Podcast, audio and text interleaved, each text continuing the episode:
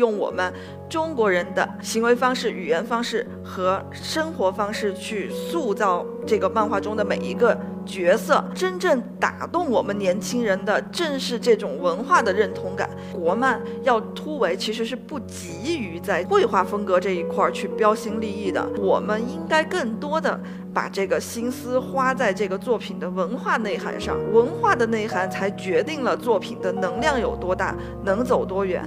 民族的才是世界的嘛，正是因为它是真的反映了我们中国人的生活方式，也反映了我们的传统文化，所以才更利于它走出去。我能够就是从当初的日漫痴，然后变成现在一个国漫从业者，并且深深的爱着我们的国漫，我觉得我是很幸运的。我能在动漫行业里为这个动漫行业贡献一份力量，我觉得就足够了，并且我觉得是值得的。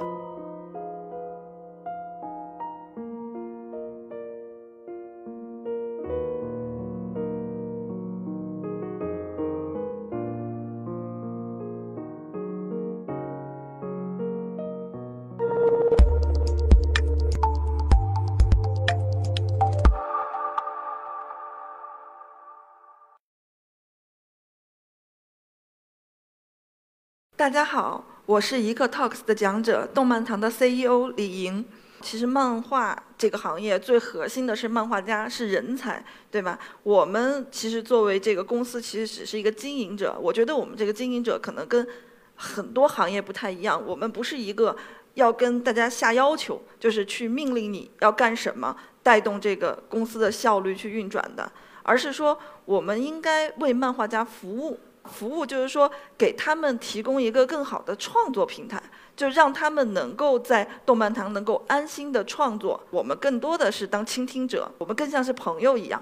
因为我觉得我跟公司里所有的这个漫画家都是朋友，那么你们可以去给我倾诉，当然工作上的和个人生活上的都 OK。那这样的话，我觉得我们才会有这种一起去。打拼，然后一起去做一些优质作品的这个动力，在我呢是虽然说是 CEO 这个 title 还是挺好听的，但是呢，其实我是一个资资深宅，然后而且是一个普通话特别不标准的死圈人啊，然后跟我们这个一人之下的女主角也是一样的。五年以前，这个国漫这个词在大众的眼中基本上是一个就是品质比较低劣的代名词，啊，然后。各种，比如说优质的日漫，都是充斥着大家的眼球。然后那个时候能够跟这些作品相匹敌的国漫，几乎可以说说是没有的。啊，然后去年呢，其实呃，我们公司和腾讯动漫是联合出品了一个这个漫画项目，然后叫《一人之下》。直到现在为止，只有两年半的时间，其实时间是非常短的。但是呢，就是在这个短短的两年半的时间里，然后它的点击量已经突破了一百二十亿。我们还一举拿下了这个百度动漫风啊，百度风云榜，然后动漫榜和国产动漫榜的双榜第一。这股热浪呢，其实不仅在二次元的世界里持续发酵。啊，然后呢，还让一些三次元的大佬们也纷纷加入了这个粉丝的行列，其中呢，就包括这个呃徐静蕾，然后还有这个马伯庸老师。就《一人之下》这部项目的创作会是立项会是一帆风顺吗？啊，其实肯定不是。这个作品是二零一五年的冬天上线的，也就是二月份。那个冬天其实比较冷，然后那个时候。国产动漫整个行业都是比较冷的，纸媒大片死亡，然后网媒刚刚兴起，很多漫画家然后都在想啊，我的未来该怎怎么办？是不是我的漫画生涯也就结束了？网媒能不能真的变成一个非常流行的这个漫画形式，然后让我们找到出路呢？其实大家当时都非常的迷茫。啊，那那个时候呢，我们也是做了一个挺大的决定，然后就决定全公司嘛，然后全面从纸媒这个呃承载平面，然后转到网络媒体。在提交这个《一人之下》的选题的时候，然后这个时候大家就提出了质疑，质疑的最大的一个方向就是关于我们这个女主的形象。啊，这个许这个女主是一个特别邋遢和不修边幅的女生，这个是别人家的女主啊。第一个是《刀剑神域》的女主，第二个是《野狼神》的女主啊，都是非常漂亮，然后比较清新的。然后我现在要看一下我们家的女主，特别的邋遢，弓着腰，驼着背，然后甚至还在路边卖红薯。所以大家就很纠结呀，你这样的女主上线，真的能被大家喜欢吗？读者真的会认可吗？后来这个腾讯动漫的编辑就说，能不能改改，把女主改漂亮一点？我也把这个消息就是反馈给了这个漫画家米尔老师，米尔老师呢就是接到修改意见，根本就没有犹豫，说不改，啊行，不改就不改。所以我觉得，其实，在团队里是需要一个就是天天就是。打鸡血的人啊，我就是属于打鸡血的那个人。虽然我可能心里也在想，行不行啊，不行啊，怎么办呢？然后，但是我一定要在表面上也让大家感觉到这个事情是有希望的。我觉得这个非常重要啊，然后在经过了大概半年的时候，它的人气终于开始了爆发式的增长。其实动画的受众会比漫画要多很多，然后如果能够动画化，然后在更多的像爱奇艺、腾视这样的平台上播放，对我们漫画其实是有很大的帮助的。这个时候呢，我们也是，呃，在这个动画这块儿，然后开始做了整个一人之下项目的立项。啊，然后在立项之后呢，紧接着我们又开始跟徐静蕾进行了影视上的合作。那么《一人之下》为什么会受到年轻读者的喜欢呢？其实我觉得是有两方面的。第一方面就是他有比较有趣的世界观，然后生动的角色塑造。这个人物呢，就是有我们哪儿都通快递公司的这个两位高层徐三、徐四啊，然后还有我们武侯奇门的继承人诸葛青，还有我们这个慵懒的道士王野和高冷的这个道士张灵玉，然后以及一个嗯。就是妖艳贱货夏荷。那么我觉得第二个啊，就是一人之下受欢迎的，我也认为是比较重要的，因为它跳开了日漫的影响，用我们中国人的。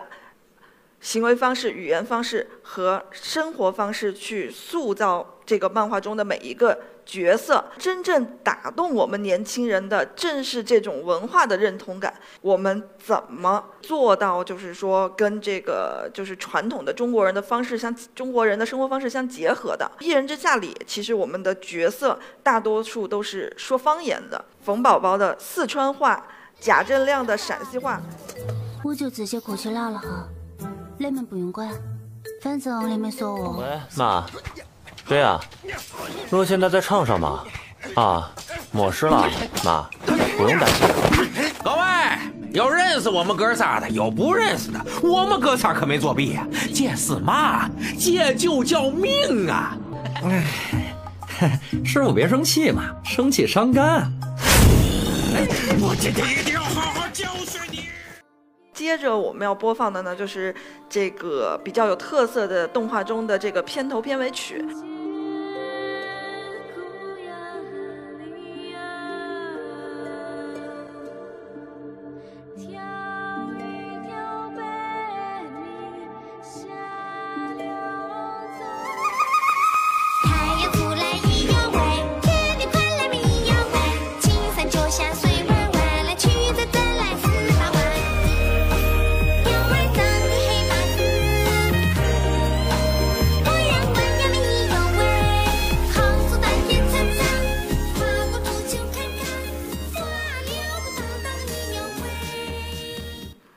这首歌呢，是我们四川民歌方言，那就是那个黄杨扁担。然后第二首歌呢，就干脆用我们四川话唱了一个冯宝宝，就是一人之下女主的角色歌啊，叫幺妹儿冯宝宝。然后四川话说就幺妹儿冯宝宝。方言的影响力其实对我们中国人来说还是非常非常大的。我们的读者其实普遍在看完这个、听完这个方言，然后听完这些音乐都觉得特别洗脑。然后曾经有人就是也说，在这个动漫没有播出的日子里，大家听不到这个宝宝的方言，就感觉人生一下都变得空虚了。我觉得我们的国漫要突围，其实是不急于在这个绘画风格这一块儿去标新立异的。我们应该更多的把这个心思花在这个作品的文化内涵上，啊，文化的内涵才决定了作品的能量有多大，能走多远。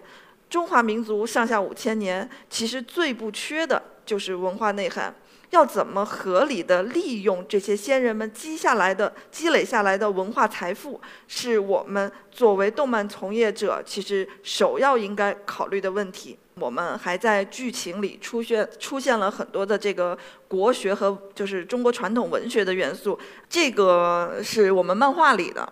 然后是整个对《西游记》的一个解说和诠释，通过漫画的内容，在我们这个漫画作品里出现了一个整天沉浸在自我世界、无法面对现实的年轻人，用到了《易经》中的前之三爻：“君子终日乾乾，夕惕若厉，无咎。”也就是对这个年轻人说：你不仅要勤奋，还需要谨慎，才能避免灾祸，顺利发展。啊，当然，除了这两处之外，我们中间还用到了大量的这个国学元素。有的人也开玩笑说嘛，说《一人之下》是一个越看越觉得自己没有文化的漫画。啊，当然还有这个，就是里面所谓的接地气，我们也是有的。啊，这个接地气比较这个明显的表现在了一个我们的这个具体的设定里。设定里呢，就是说我们这个艺人的世界观里最正规的一个艺人组织，是一个叫哪儿都通快递的快递公司。其实他们日常也是有正常工作的，也就是送快递。啊，然后呢，只是说在。嗯，社会需要他们的时候，然后没事去打打怪，维护世界和平。一人之下这一个作品吧，其实现在呢，除了在腾讯动漫上连载，我们其实也是走出了国门，不仅在韩国发行了它的纸质版，然后还登上了那个日本最畅销的漫画杂志《少年 Jump》的电子刊《少年 Jump 加》进行连载。所以我认为，就是之所以一人之下能走出国门，很大一部分原因是因。因为它比较接地气，为什么这么说呢？民族的才是世界的嘛。正是因为它是真的反映了我们中国人的生活方式，也反映了我们的传统文化，所以才更利于它走出去。我自己呢，其实。呃，进入漫画动漫这个行业时间是并不长的，我也就十年吧。我不是学动漫专业的，也不是一个画手，我是一个学新闻专业出身的。从大学毕业之后，我就很有幸的找到的第一份工作其实就是动漫。然后呢，到一个杂志社去做编辑，然后当时就开始跟很多的漫画家接触，然后不停的跟他们沟通。然后在这个之前，其实我对国漫其实一无所知。我呢，其实被日漫洗脑比较严重的那种人。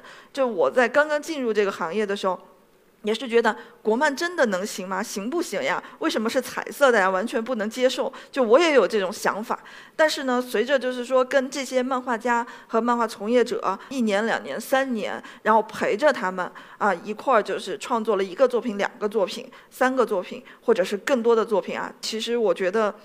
我能够就是从当初的日漫痴，然后变成现在一个国漫从业者，并且深深的爱着我们的国漫，我觉得我是很幸运的。我觉得大家很多人都在抱怨，就是说现在的国漫不够好，然后画质也很烂。其实我觉得大家还是有点操之过急了。其实比起像日漫、美漫，大家也知道发展时间比较长，国漫真正发展也就是最近几年啊。你要求一个。刚刚出生的孩子去跟人家这种壮年去相比，实际上本身就是不公平的。我们的国漫虽然刚刚出生没问题，我们读者们或者是从业者们，甚至是相关行业的人，也应该给予就是我们的国漫多一些支持，多一些包容，甚至是就说能理解它的成长是需要时间的。国漫发展的速度也是超乎我们想象的。